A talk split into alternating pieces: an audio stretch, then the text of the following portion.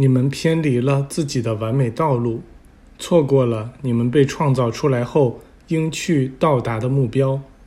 你们没有让上帝像他所希望的那样通过你们而显现出来。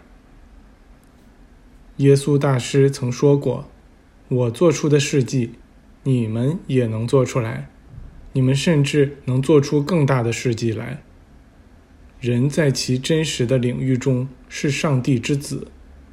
耶稣在大地上的真正使命，就是要表明，在这个领域中，人能够像上帝那样完美、和谐地进行创造。当耶稣令那盲人在西罗亚的池中清洗自己的双眼时，不正是为了让众人都睁开眼睛，并向他们证明，他被天父派来，就是为了完全像天父那样去创造吗？耶稣想要让我们每个人都通过认识到自身和他人之中的基督而做到这一点。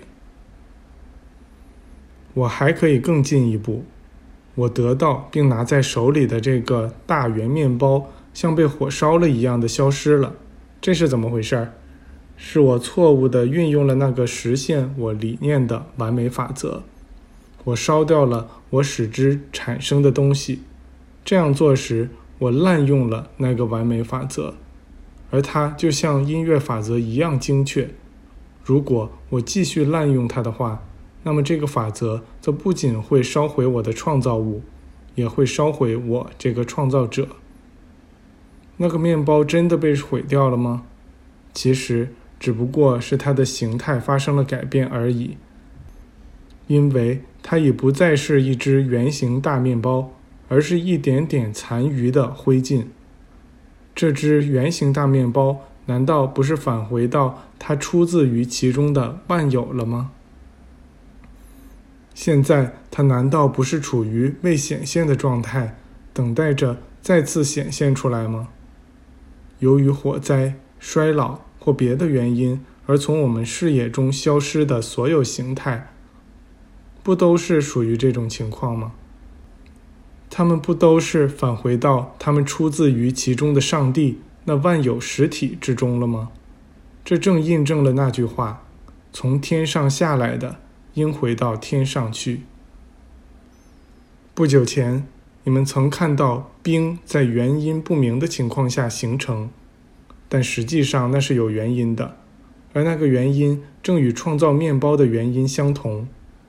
只要我是为了人类的利益而使用那面包或冰，我就可以运用那个法则；或者说，只要我是出于对那法则的爱，是顺应着那法则而工作；亦或更进一步说，只要我是在按照上帝的意愿来表达自己的想法，那我就可以运用那个法则，造出面包、冰或某件想要的东西。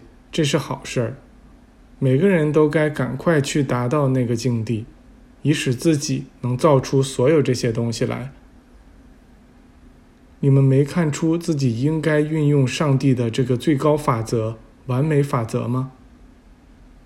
你们将制造出自己所需要的东西，以及你们在思想中作为最高理想而构思出的东西。只要你们像耶稣那样知道自己是上帝的完美孩子。你们就能更完整的表达自己，从而使上帝更加高兴。你们没看出这可以使你们摆脱商业奴役以及其他各种形式的奴役吗？我看到商业奴役过不了几年就会变成最糟糕的一种束缚。如果它照现在这种状态发展下去的话，它将控制人类的肉体和灵魂。随后，他和所有借此牟利的人都会不可避免地走向衰落。刚开始时，商业精神的的确确是处于一个很高的灵性层面，但是人们允许追求物质享受的物质主义渗透了进来，以致用来创造商业的那股力量变成了将要毁灭它的力量。实际上。一切创造性力量，只要被人们滥用，就会变成毁灭性力量。然而，从另一个角度来看，商业的压迫及其令人窒息的界限，不也正使我们感到一定要打垮他们吗？而要做到这一点，只需认识到我们的任务就是去做出天赋的完美业绩，就是将我们的意识提升到基督的意识。耶稣在大地上教导我们的，不就是这个吗？他的整个一生。不就是给我们做出的一个榜样吗？亲爱的兄弟们，你们为什么没看出话语是这一切的开端？话语是伴随着上帝的，话语就是上帝。在那个时候，一切后来形成的存有，都曾以无形的状态存在于万有实体之中。有些人说那是处于混沌之中。这个词最初的意思是指实相，因为圣灵就是实相，但人们歪曲了这个词的意思，说它代表着动荡不定和元素之间的冲突，而实际上它的深层灵性含义就是指实相。这个实相等待着被准确、清晰的创造性的话语说出来，这样的话语可以使创造物以明确的形态。涌现出来。